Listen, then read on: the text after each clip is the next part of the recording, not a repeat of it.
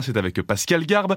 Pascal, vous nous donnez vos bons conseils à jardin tous les samedis et tous les dimanches. Et ce matin, vous souhaitez nous parler d'une plante que vous aimez bien, le lilas. Le lilas, effectivement. J'adore le lilas.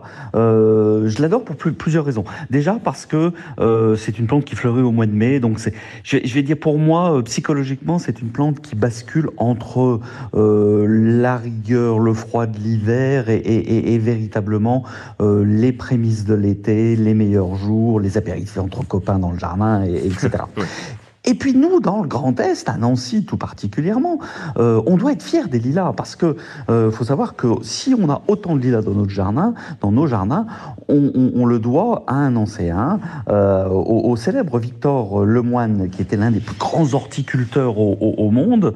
Euh, et en fait, ce qui s'est passé, c'est qu'à la, fin du 19e siècle, en fait, bon, bah, évidemment, tout le monde connaît l'histoire de l'école de Nancy, mais, mais ce courant d'art nouveau, euh, il existe également dans le domaine des jardins, qu'on a plein plein d'horticulteurs dans le Grand Est qui, qui font plein d'obtentions. Et euh, en fait, Victor Lemoine va, va obtenir énormément de plantes, et notamment des lilas. Euh, il faut juste savoir que globalement, il a obtenu euh, aux alentours de 200, 250 variétés de, lilas, et on peut encore en voir une très très grande partie, à peu près 150 variétés, au jardin botanique Jean-Marie Pelt, donc le jardin botanique de, Nancy, et c'est en ce moment qu'il faut aller le voir. Alors, les lilas, c'est des plantes fantastiques. Dans tous les petits jardins, on peut avoir les, un lilas. On l'oublie trop souvent, mais c'est également une plante comestible. Okay. Euh, on peut faire de très très bonnes crèmes euh, de, de, de, de, avec la lila, avec le lilas, pardon. Euh, par exemple, allez, on va, je vais vous proposer en fait une petite recette.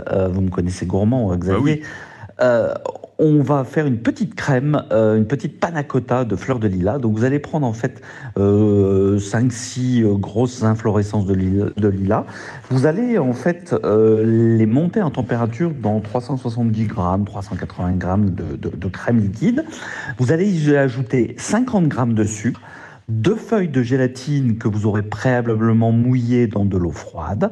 Vous mettez tout ça, alors vous allez, une fois que ça aura infusé pendant 2-3 heures à température moyenne, euh, ce qui va se passer après, le, lilas va prendre, la crème va prendre le parfum du lilas et vous retirez les, feuilles, les fleurs de lilas, vous mettez ça en verrine et vous allez pouvoir déguster ça.